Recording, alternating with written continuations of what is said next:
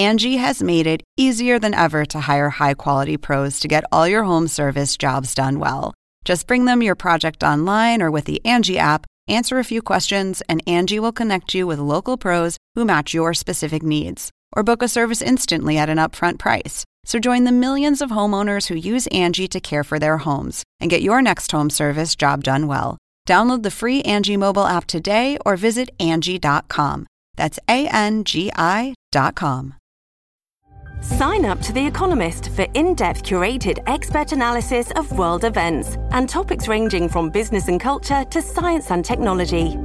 You'll get the weekly digital edition, online only articles, curated newsletters on politics, the markets, science, culture, and China, and full access to The Economist Podcast Plus. The Economist is independent journalism for independent thinking. Go to economist.com and get your first month free. Oppenheimer presenta. Llega a usted por cortesía de Julius Baer, promoviendo el intercambio de ideas.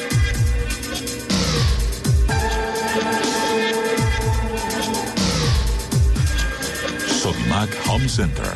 Sueña, lo hacemos posible.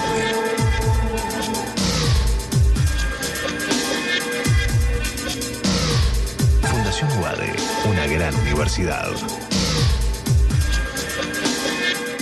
Arcos Dorados. Algunos no creen en los jóvenes. Arcos Dorados sí. De hecho, dejamos en sus manos lo más importante, nuestros clientes.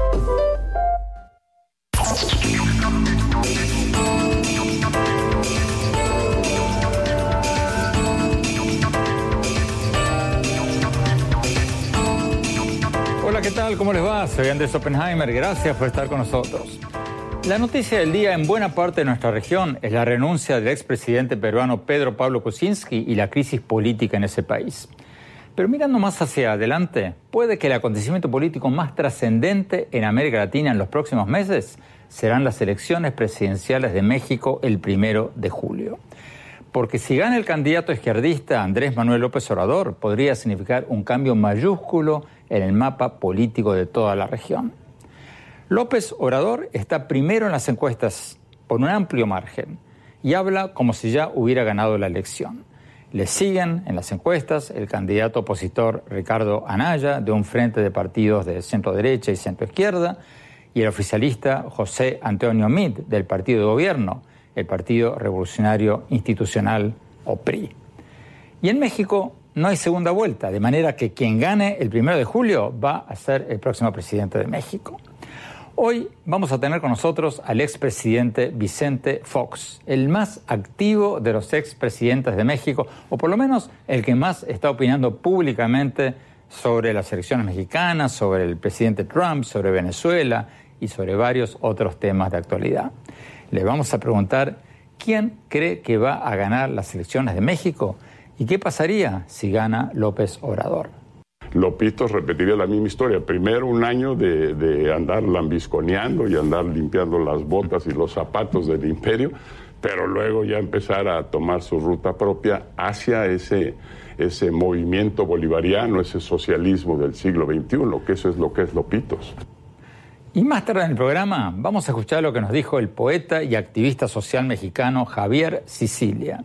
Sicilia perdió a su hijo Juan Francisco en el 2011 cuando el joven y varios de sus amigos fueron asesinados por una banda de narcotraficantes. Desde entonces, Sicilia encabezó un movimiento nacional para exigir el fin de la guerra contra las drogas, impulsada por el gobierno mexicano, y para protestar contra la violencia. Le preguntamos por quién va a votar. Yo creo que es necesario que llegue Andrés Manuel para que se den cuenta que el problema es sistémico y que necesitamos una refundación nacional, que no hay mesías, no hay partidos que puedan sanar a la nación si no es con la nación entera. Y para poner las cosas en perspectiva, vamos a tener con nosotros al periodista mexicano y profesor de la Universidad Internacional de la Florida, Alejandro Alvarado, quien nos va a acompañar en nuestros estudios y le vamos a preguntar también, si podemos, si tenemos tiempo, sobre los últimos acontecimientos en Perú.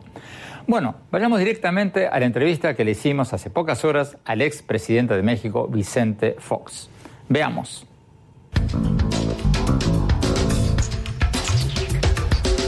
Expresidente Vicente Fox, muchas gracias por estar con nosotros. Al revés, Andrés, muchas gracias a ti. Presidente, primero de julio, elecciones en México. Eh, Andrés Manuel López Obrador, el candidato de izquierda, adelante bastante, muy adelante en las encuestas. Eh, a usted, usted le está pegando todos los días a López Obrador en su Twitter. Todo el mundo lo da como ganador. ¿Va a ganar? Desde luego que no, desde luego que Desde no. luego que no. Desde luego que no, lleva ya esta es su tercera ocasión que participa como candidato, es el más visible, el más conocido por esa razón.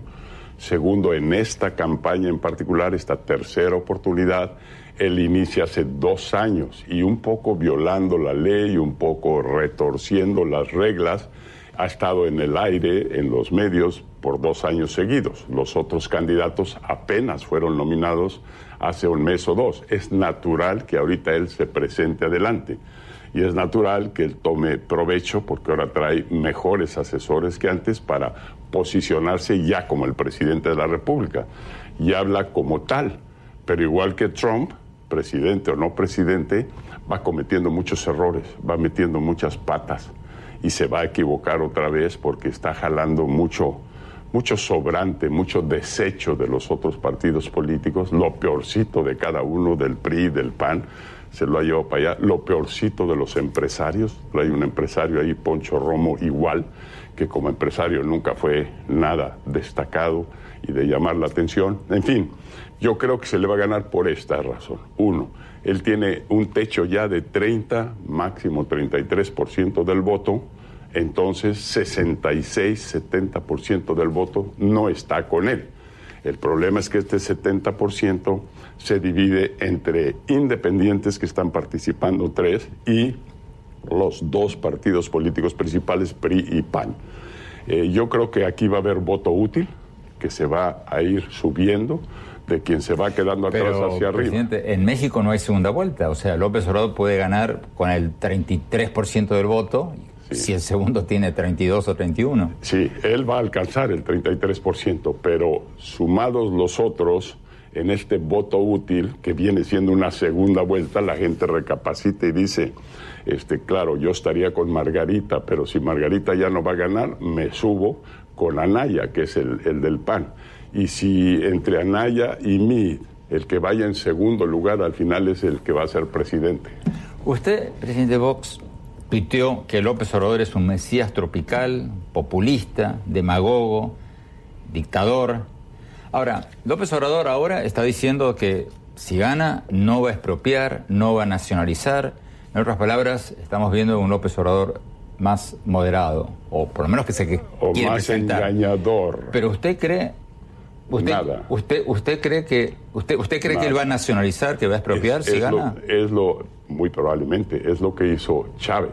Para llegar al poder, esta corriente populista de hoy lo hacen por la vía democrática. Ganan la elección con posturas muy llamativas y posturas muy populistas. Pero a la hora que se sientan en la silla presidencial, otra es la historia. Eh, López Obrador está bien conectado con los movimientos de, de la, de la revolución bolivariana, muy conectado Él dice con que no. el foro de Sao Paulo. Él dice que no. Pues es que ahorita tiene que negar, negar, pero eh, ¿cómo Pero va a ¿qué pruebas negar su concretas hay? Pero qué pruebas concretas hay de que él está ligado a esos movimientos. Bueno, pruebas concretas es que sus gentes, el tal Noroña, está allá, apoya abiertamente, sus más eh, cercanos y asociados están, eh, también participan en, en la revolución bolivariana, y en fin, hay, hay muchas evidencias, pero, pero su esencia y sus genes son de populista. Él gobernó la Ciudad de México y gobernó y ganó adeptos dando y dando y dando. Creó un programa de dar dinero en efectivo a los adultos mayores, dinero en efectivo para esto, para lo otro. Tuvo casos de corrupción que fueron eh, súper llamativos. Aquel, aquel señor Bejarano con, con las ligas. Las ligas es que te lleva billetes y billetes en una maleta, salió en público, fue denunciado. Gustavo el que fue su secretario de Economía, pues mucho dinero fue a dispendiar en Las Vegas. En fin, es un historial malo, pero Olvidémonos de la persona y del el populismo, la demagogia, no hacen más que destruir países como está pasando en Venezuela. Ahora, presidente Fox, López Obrador se presenta como el candidato anticorrupción. Él dice que quiere terminar con la mafia en el poder. Usted, por lo que vi en sus twitters últimamente, lo está apoyando a José Antonio Mit, al candidato del PRI. Eh, ¿El PRI acaso no incurrió en una corrupción increíble en los últimos años? Terrible, terrible. El PRI se tiene que lavar la cara. El PRI es una pesada rueda de molino en los hombros de Mid. Mid no es del PRI, es un ciudadano, nunca perteneció a un partido político y es una persona honesta, amable, buena y muy preparada.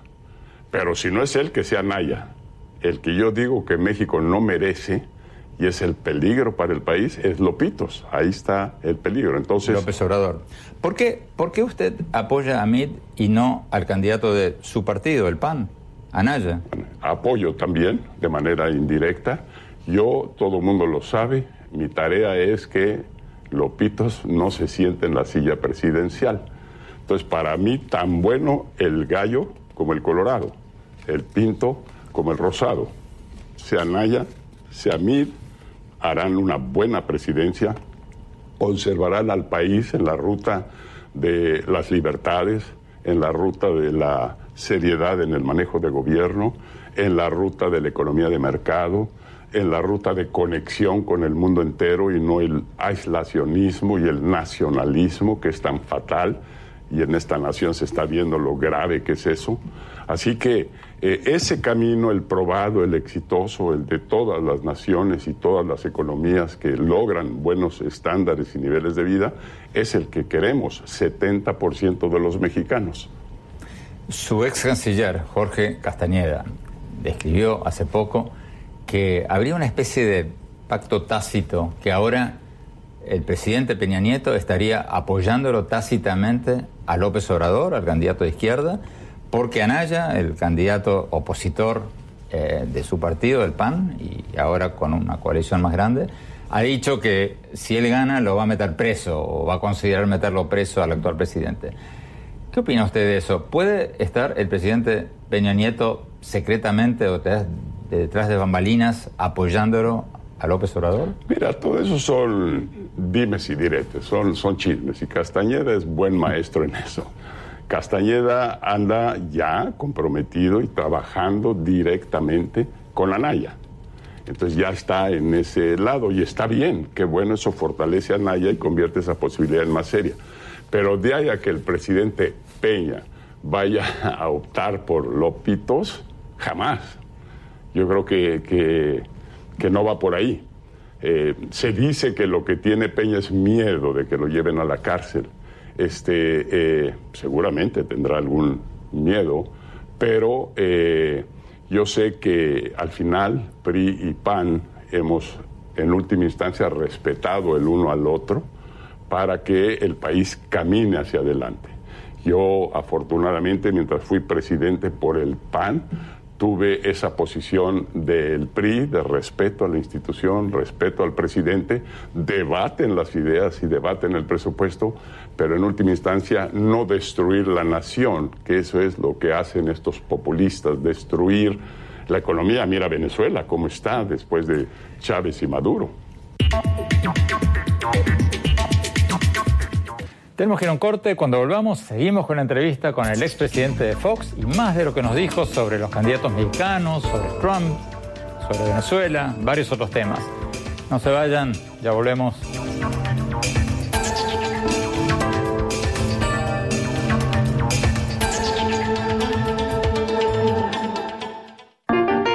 Sueña con ser el papá que tiene las herramientas para hacerlo todo. Busca, encuentra, compara. Descubre la que siempre habías querido. Ven a Sodimac Home Center y llévate una o llévatelas todas. Pruébalas, siéntelas. Compra las herramientas de un super papá sin que te supercueste. Y haz tus super proyectos. Encuentra más, ahorra más. Ven y haz más. Sodimac Home Center. Sueña, lo hacemos posible.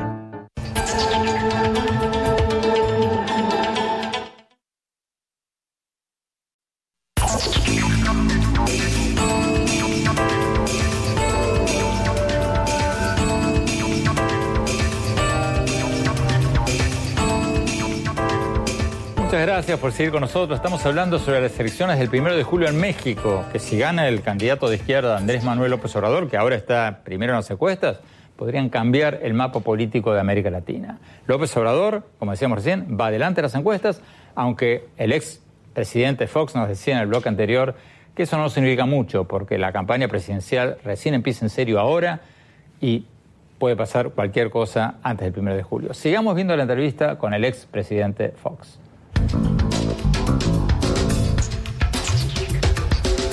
Expresidente Fox, si usted se equivoca y las encuestas tienen razón y gana Andrés Manuel López Obrador las elecciones del primero de julio, ¿qué va a pasar con Estados Unidos? Porque había un presidente populista en México y un presidente populista en Estados Unidos. ¿Qué pasaría con estos dos, estas dos personas en el poder en ambos países? Pues dos loquitos, lopitos y trompitos y el de allá de Norcorea pueden destruir este mundo. Es que es, es una amenaza grave. Eh, Trump para México, para América Latina, para el mundo. Y Lopito, si va a correr y el camino de Maduro y de Chávez, sí va a haber un choque. Es, es un escenario sumamente negativo que nadie queremos. Por eso yo creo que hoy el mundo democrático, el mundo de las ideas, el mundo de la responsabilidad al gobernar, es el que tiene que salir. Eh, los empresarios ya no pueden seguirse ocultando. Los empresarios en Estados Unidos tienen que denunciar lo mucho que les está perjudicando Trump y la incertidumbre del acuerdo de libre comercio. Los empresarios en México, yo no entiendo su silencio. Sé que además le están dando dinero a Lopitos, dinero a Naya, dinero a Mid eh, como que prenden las tres veladoras para proteger sus intereses. ¿Acaso no ha pasado siempre eso? Siempre pasa y es una desfortuna, es un verdadero problema que no se tome partido. Mira, de Venezuela se dice los del dinero sacaron el dinero primero y luego están saliendo ellos. Este, es muy triste que, que, que no tengamos el amor a la patria, el cariño por nuestra tierra. Pero, expresidente Fox, usted decía recién, se me desvió un poquito de, la pregunta. Eh, si gana López Obrador, ok, usted dice que sería malo tener un populista en cada lado en Estados Unidos y en México, pero concretamente, ¿qué cree usted que haría López Obrador? Primero le contestaría a Trump. Mira, al cosa que muchos mexicanos no considerarían tan malo. Primer paso es afianzar el poder.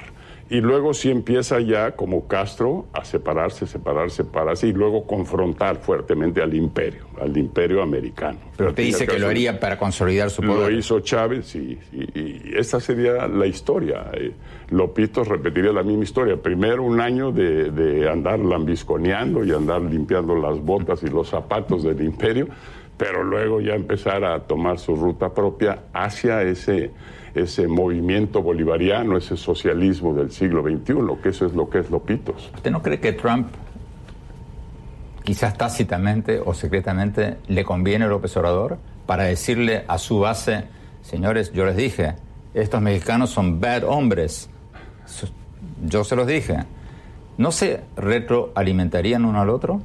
Trump es Trump y solo trabaja para Trump. Lo demás le vale madre los ciudadanos americanos, las clases medias, los mexicanos, los chinos, es él y solo él. y este, entonces es muy difícil predecir qué va a hacer Trump. Mira ahorita con el gabinete, oye, ¿qué, qué, qué muestra más clara queremos de que ese hombre no tiene humanidad, no tiene respeto por los demás? Agarra a Tillerson, un super ejecutivo, un CEO de mero arriba de la, de la pirámide. Votado por y lo, corre. Un presidente normal lo que hace es pide su renuncia. Si ya no lo quiere, le pide su renuncia, le da su lugar, no ofende su dignidad pero no agarras y lo pisoteas y te montas en él y dices, este es un bruto que no sirve.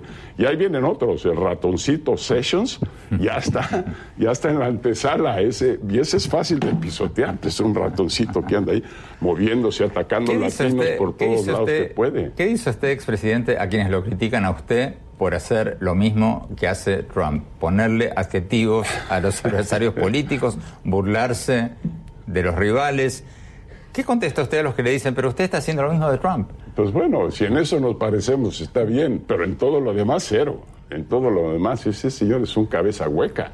¿Y qué hizo usted, expresidente Fox, a quienes lo critican a usted por ser tan activo, por así decirlo políticamente? Porque, que yo recuerde, usted es el primer expresidente mexicano requete activo políticamente, porque la tradición mexicana, usted lo sabe mil veces mejor que yo, es que los expresidentes se callen. A, Echeverría lo mandaron a, las Islas Fiji, ¿se acuerda? Como, como embajador. Salinas se fue a Irlanda. Cedillo se fue a... Anda acá en Estados Unidos. Sí, a él, pero nunca abrió la boca. Y usted está todos los días tuiteando. ¿Qué dice a quienes lo critican? Oiga, presidente, quédese en el rancho, no hable tanto. ¿Cuál es su, cuál es su respuesta? Bueno, mi respuesta es que yo tengo hijos, tengo nietos, tengo un país que quiero entrañablemente y doy la cara doy la cara porque no voy a llorar mañana lo que no supe defender hoy. Yo creo que hay una fuerte amenaza en Lopitos, ahí en México, que eh, hay que enfrentar. Porque aquellos que están prendiendo veladoras y lo están dejando caminar, el día de mañana van a estar sacando su dinero a comprar apartamentos en Miami o en algún otro lugar. Entonces, este, yo no quiero eso para mi país. Y, número dos, yo creo que yo defiendo principios. Para mí la democracia es fundamental y la democracia está siendo violada en todos lados.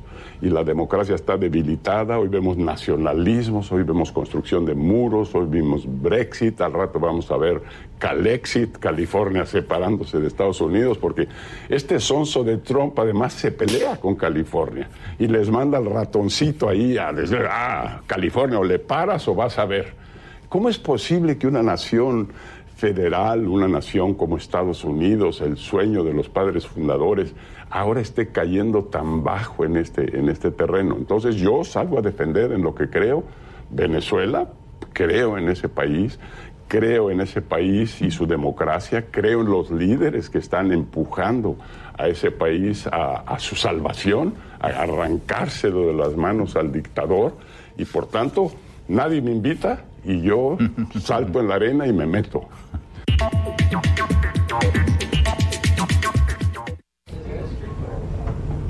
Profesor Alejandro Alvarado, ¿tú crees, como nos decía Fox en el bloque anterior, que López Obrador va a perder las elecciones de México o crees, como dicen las encuestas ahora, que llevará de ganar? Yo creo que es temprano para anticipar una victoria de López Obrador. Yo creo que es temprano. Eh, he revisado las diferentes encuestas, las, sobre todo las más serias, y todavía el número de indecisos es muy alto, está por encima del 20%. Estas eh, encuestas que estamos viendo que dan un 30 y pico por ciento de voto para López Obrador, ¿no incluyen a los indecisos? No. Las que yo he visto, que es el, tope que llegó eh, una vez que se registraron como candidatos, es del 27 al 28%, hay una diferencia de 5 a 6 puntos con Anaya y como de 10 puntos con Mid. Con Mid. Entonces, eh, pero el número de personas que no dio su, su opinión sigue siendo muy alto y eso puede variar. Todavía falta el tiempo de los debates en donde López Obrador no es precisamente una luminaria, bueno, tiene problemas para debatir y para comunicar un mensaje, a menos que López Obrador haya tenido una transformación y se haya disciplinado o lo hayan disciplinado y haya aprendido a debatir. Me parece que puede perder muchos puntos después de los debates. Pero, Alejandro, por otro lado, López Obrador tiene mejores asesores que en sus campañas anteriores, aprendió de sus derrotas anteriores. Y por otro lado, es probable que los Mid y Anaya se peleen entre sí por el segundo puesto y que López Obrador se quede ahí tranquilo mientras los otros se matan entre ellos, ¿o no? Sí, pero yo creo que es una estrategia equivocada del PRI. Eh, el PRI, en lugar de estarse peleando con Anaya, lo que debería hacer es distanciarse del presidente.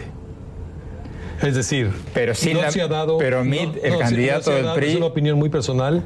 No se ha dado el rompimiento que debía darse y que se ha dado históricamente de los candidatos del PRI. Y el DNA del PRI sigue siendo el mismo. Es un, es un partido que tiene toda la influencia del presidente. Y todos los presidentes en el pasado han aceptado un rompimiento para la proyección del candidato. Lo que dices, este, Alejandro, en este es totalmente cierto. En este pero Mid es un candidato eh, que no es un hombre del partido, que sin la maquinaria del partido no sería nadie. Entonces Depende está como... de con quién se alíe. Ahorita la alianza que tiene es con Peña Nieto y con el grupo de Peña Nieto. Si él establece una alianza con un grupo diferente, que fue el grupo, digamos, perdedor, de, los políticos tradicionales, de la militancia eh, histórica y muy arraigada del PRI, yo creo que las cosas podrían cambiar. Pero no le ha resultado eh, hasta ahora al, al PRI eh, irse en contra de Anaya. Es decir, todas estas acusaciones de corrupción y de lavado de dinero que se han dado, al contrario, fortalecieron a Anaya, que ha demostrado, entre otras cosas, mucho temple mucho temple en situaciones de, adversidad y eso, eso es... Eh, Antes era un corte, corte rápido. ¿No crees que el PRI le está apostando todo a dividir la oposición, quizás ayudando a la campaña de Margarita Zavala para quitarle votos a Naya y quedar en segundo puesto? Es una, es una fórmula, creo yo, muy compleja de, realizar en términos de atraer a los diferentes fracciones que están dentro de las simpatías de los diferentes candidatos. Yo creo que hasta ahora ha habido un desgaste innecesario y se está desconociendo algo que es fundamental. En México hay una crisis y la peor crisis es no reconocer que existe. Tenemos que ir a un corte. Cuando volvamos, seguimos viendo la entrevista con el ex presidente de México, Vicente Fox. No se vayan, ya volvemos.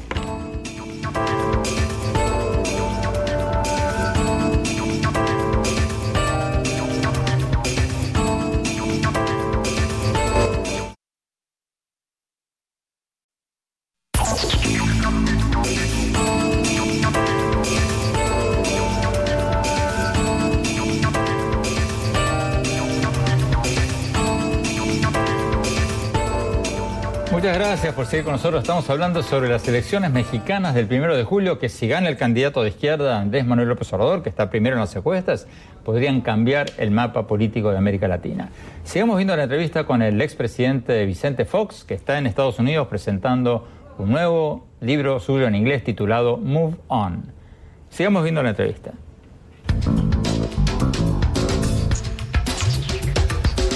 Presidente, hablemos de Venezuela. ¿Cómo ayudar a Venezuela? Sí, yo creo que hay que rescatar, volver a tener la posición que se tuvo apenas hace unos meses en aquella votación a la que yo fui a Venezuela, fuimos varios expresidentes, esa fiesta popular, esa gente en las calles eh, trabajando por su país, votando, 7 millones 600 mil venezolanos fueron a votar estuvo prácticamente a un paso de lograrse echar para afuera al dictador. Usted está hablando del 2015, de, las elecciones legislativas. Sí, sí. Y este y, bueno, no de la legislativa, sino esta última, última de, ¿cuál fue la del referéndum? Esta la, de 7 millones. La de las regionales, eh, los gobernadores. Sí. Entonces, este, eh, ¿qué vimos ahí? Este movimiento democratizador, esta esta confianza, esta fuerza ciudadana ahí presente. Entonces los líderes habían alcanzado junto con el pueblo ese punto ya de quiebre. Sin embargo, el dictador logró afianzarse, logró dividir a la oposición, logró hacer muchas cosas que han desinflado el movimiento. Ahorita lo que hay que volver es a la unidad y me parece que la unidad está alrededor de correr a ese dictador de ahí, toda la oposición, y eh, la estrategia es no participar, no volverle a hacer el juego a este dictador, no volver a dejar que se burle de la democracia y de la lucha del pueblo de Venezuela y rescatar al país. Entonces eso ya hay un acuerdo unánime que tendrá que ir allá, a la cumbre de Lima, donde esperamos que todos los cancilleres y todo mundo cierre, impida que Maduro, el dictador, vaya a una reunión democrática, ya lo dijo mm. eh, Lima, que no, no es bienvenido, y entonces ahí tiene que reiniciarse este proceso hasta arrancar ese país, quitárselo a este dictador, ahora que está totalmente destruido. Ahora, hay una discusión interna entre la oposición venezolana sobre si Estados Unidos tendría que imponer sanciones petroleras a Venezuela o no, porque Venezuela ya no produce nada más que petróleo, ya la industria privada está destruida, viven de Estados Unidos. Pero, ¿usted cree que sería una buena idea que Estados Unidos ponga un embargo al petróleo venezolano o eso le daría un arma propagandística a Maduro para decir soy una víctima del imperio? Bueno, lo que Cuba está haciendo desde hace 60 años. Yo sí creo que el camino es, eh, bloquear, asfixiar económicamente a Venezuela. Me parece que habría que cerrar la llave de esas 10.000 gasolineras que tiene eh, Venezuela aquí vendiéndole gasolina a los americanos y cerrar la llave del petróleo también. Hoy Estados Unidos ya no necesita comprarle petróleo Pero a nadie. Eso no perjudicaría al pueblo venezolano. El régimen puede vivir de otras cosas legales y no tan legales. Pues mientras esté ahí Cuba y otros apoyando es, es probable, pero el mismo Cuba ya no está para andar regalando dinero a nadie. Yo creo que si es ese un camino a medida más. Al final no hay más que un pueblo en pie de lucha, dispuesto a correr a este tipo de ahí, dispuesto a rescatar su país. Y yo veo ese coraje, veo esa fuerza, inclusive ya si la vía democrática, la vía de elecciones no funciona, escucho que tendrá que haber algo más allá. Ya no hay credibilidad en elecciones controladas por Maduro y va a quedar aislado en la comunidad global. Eh, como un eh, verdadero dictador, va a quedar desenmascarado en mayo totalmente.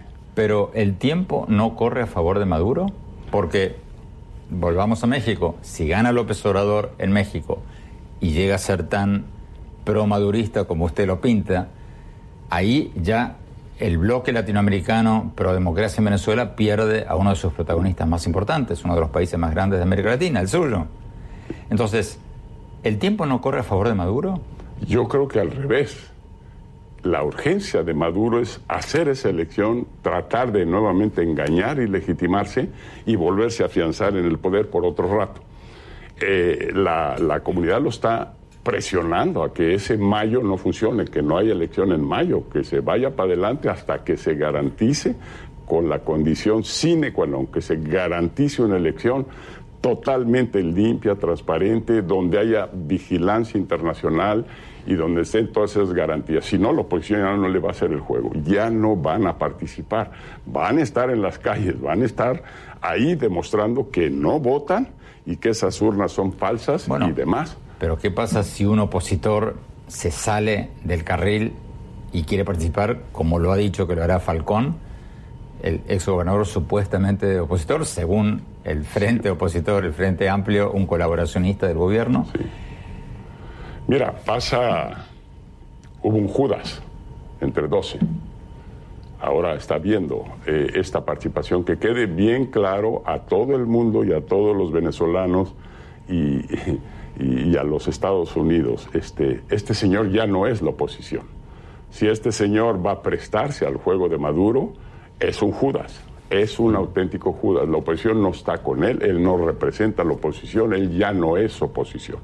Entonces, eh, simple y sencillamente lo que se necesita es que todo el mundo lo sepa, que le está haciendo el caldo gordo a Maduro para hacer el juego de unas elecciones legitimadas que no existen. Inclusive se habla de que a la mera le dejan ganar y que este cuate va a tomar posesión dentro de un año y cuando llegue el momento de tomar posesión, pelas otra vez para afuera. O sea, es, es, maligno lo que se está pensando, el engaño a la democracia está siendo brutal ahí en Venezuela.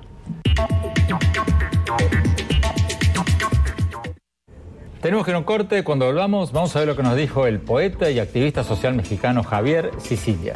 Ya volvemos.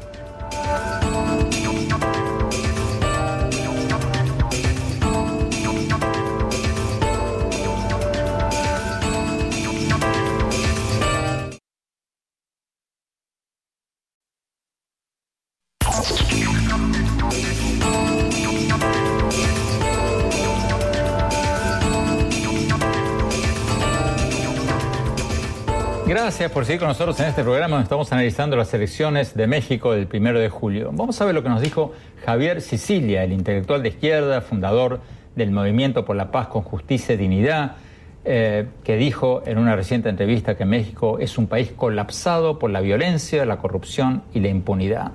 Veamos lo que nos dijo cuando le preguntamos por quién va a votar en las elecciones del primero de julio. Veamos.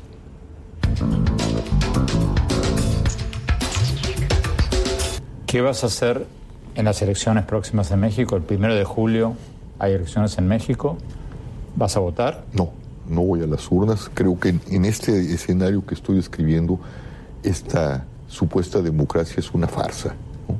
Si no puede haber democracia con tantos crímenes, no puede haber democracia con un estado de excepción, con el ejército en las calles, y lo que necesita el país es un suelo donde todos, todos los sectores, como yo lo dije en 2011 en el discurso del Zócalo, deberíamos unificarnos para encontrar la justicia y la paz. Los niveles de impunidad del país son inmensos, por eso hay tanto crimen también, las redes de complicidad son muy grandes. Yo no asisto a una mentira democrática, ¿no? Y esto es una gran mentira democrática, las urnas. Tú escribiste hace poco una carta abierta al candidato de izquierda. Tú eres un hombre de izquierda, Andrés Manuel López Obrador, eh, criticando su propuesta de eh, una amnistía. Exactamente qué le decías. Le decía que, que la palabra era equívoca, ¿no? En primer lugar, amnistía es olvido.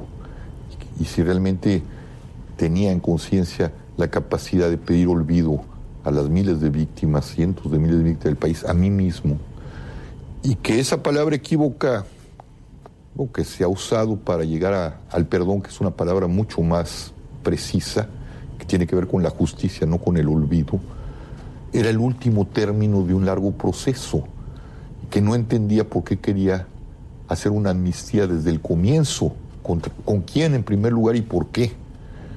¿No? Si, una amnistía en estas condiciones del país, pues la vivimos desde, desde la época de Felipe Calderón. Es decir, una amnistía quiere decir un estado de impunidad. La amnistía es el último momento de un proceso de justicia, de paz, de justicia, como lo vivió. No me contestó. Ese es el gran problema. Nunca. Yo le dije, te invito a una reflexión seria con respecto a esto. Creo que es un buen es un buen argumento, pero al final de una cadena y de un proyecto muy importante y muy difícil. Cuando tú dices, Javier, que es una democracia mentirosa o una democracia ficticia, ¿qué le dices a quienes te repetirían diciendo que hay que tener cuidado con los mesías que ofrecen refundar países? Porque en la mayoría de los casos ha sido un desastre. Caso de Venezuela y varios otros. ¿Qué les dirías a la gente que te dice, cuidado con los salvadores de la patria? Yo en realidad no voy a las urnas, pero cuando alguien me pregunta por quién votaría, yo, le, yo digo, voten por Andrés Manuel, por las peores razones. Yo creo que el problema es sistémico, pero hay una gran parte de la izquierda que tiene esperanzas en Andrés Manuel y en esa izquierda. Yo creo que es necesario que llegue Andrés Manuel para que se den cuenta el problema es sistémico y que necesitamos una refundación nacional, que no hay mesías, no hay partidos que puedan sanar a la nación si no es con la nación entera. Y Andrés Manuel significa esa garantía, la decepción última.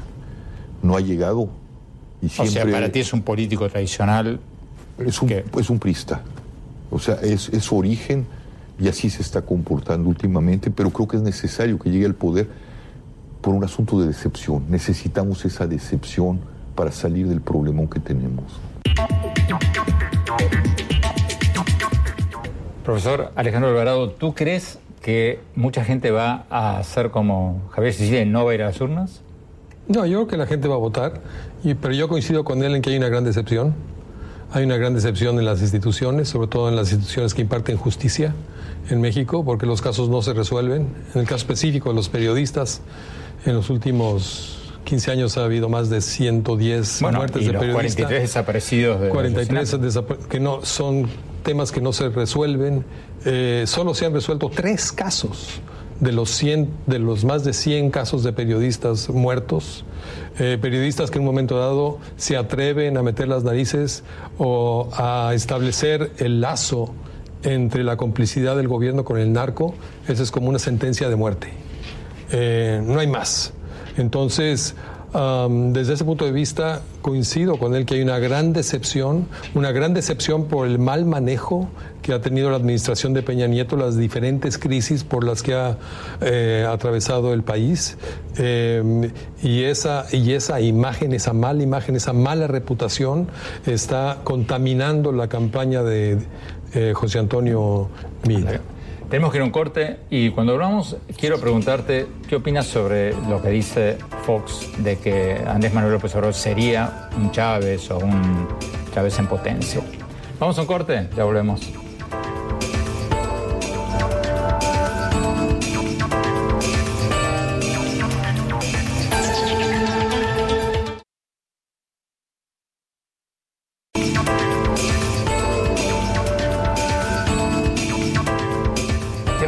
Con nosotros en este programa donde estamos analizando las elecciones del primero de julio en México. Eh, profesor Alvarado, eh, ¿qué opinas de lo que decía el expresidente Fox en los bloques anteriores cuando le preguntamos sobre el candidato de izquierda, Andrés Manuel López Obrador, y él nos decía que sería un demagogo, un Chávez, un Chávez en potencia? ¿Qué, qué crees?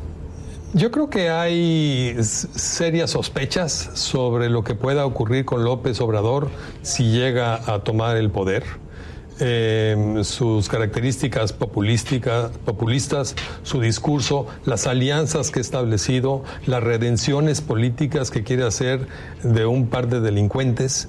Eh, eso preocupan y dan el mensaje equivocado. Ahora, por su parte, ha establecido también alianzas con grupos empresariales.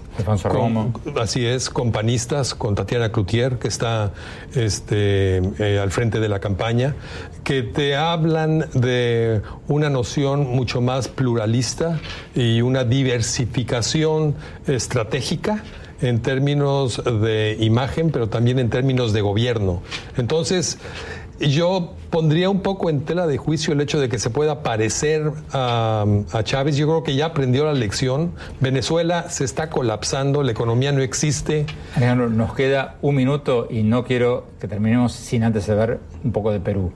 Eh, ¿Tú crees que estamos entrando en un periodo de continuidad o de incertidumbre tras la caída del presidente, expresidente Kosinski? Lo que, lo que nos llama la atención en el caso de Perú es los niveles de corrupción eh, que al parecer son endémicos. Es decir, nadie se salva. Tenemos a un candidato que en su momento eh, llegó con una altísima reputación. Sí, Alejandro, pero déjame recordar la paradoja de todo esto. El caso Odebrecht eh, reveló que se pagaron 300, que Odebrecht pagó 349 millones de dólares en Brasil, 98 millones de dólares en Venezuela, 92 millones en República Dominicana y 29 millones de dólares en Perú. O sea que, comparado con los otros países, en los que muchos de ellos no ha pasado nada. Pero siguen siendo muchos millones de dólares. es decir, eso no te los regala nadie. Nos, nos están diciendo que se nos sacó el tiempo, Alejandro Alvarado. Muchísimas gracias. Vamos a un corte rápido y mis conclusiones sobre todo lo que hablamos hoy. No se vayan, ya volvemos.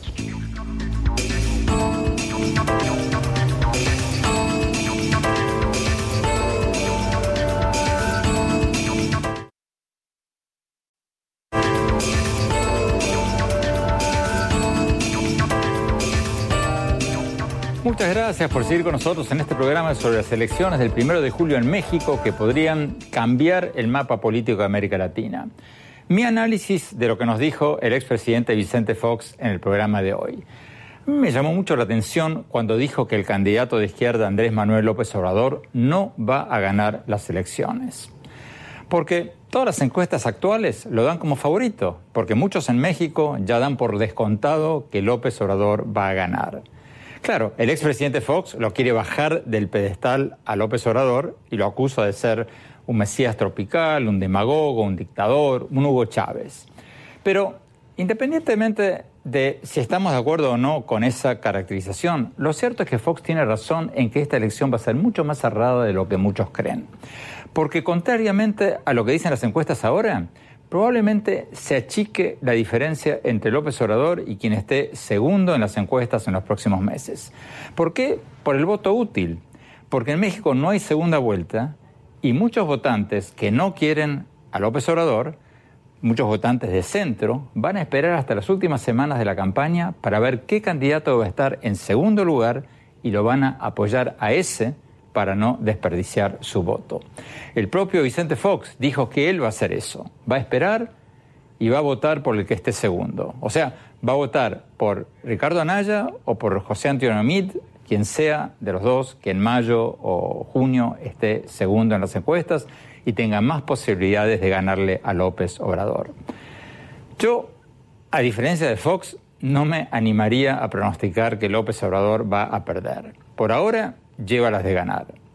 Pero creo, eso sí, que la elección va a ser mucho más cerrada de lo que muchos piensan. Faltan los debates, falta ver la incidencia del voto útil, falta ver qué hacen los indecisos, faltan muchas cosas. Este caldo recién se está empezando a calentar. Bueno, muchísimas gracias por habernos acompañado. Los invito a visitar mi blog en el sitio andresopenheimer.com. Si se registran ahí van a poder recibir por email todas las semanas mis últimos artículos del Miami Herald y nuestros más recientes programas de televisión. Les recuerdo la dirección es andresopenheimer.com. Y síganos también en nuestro Twitter, arroba Oppenheimer y en nuestra página de Facebook, Andrés Oppenheimer. Gracias, gracias por habernos acompañado. Hasta la semana próxima.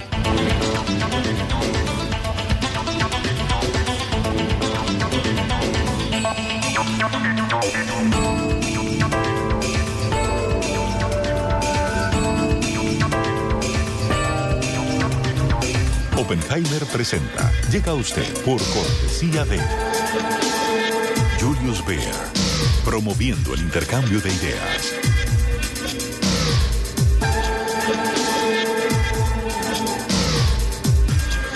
Sodimac Home Center. Sueña, lo hacemos posible.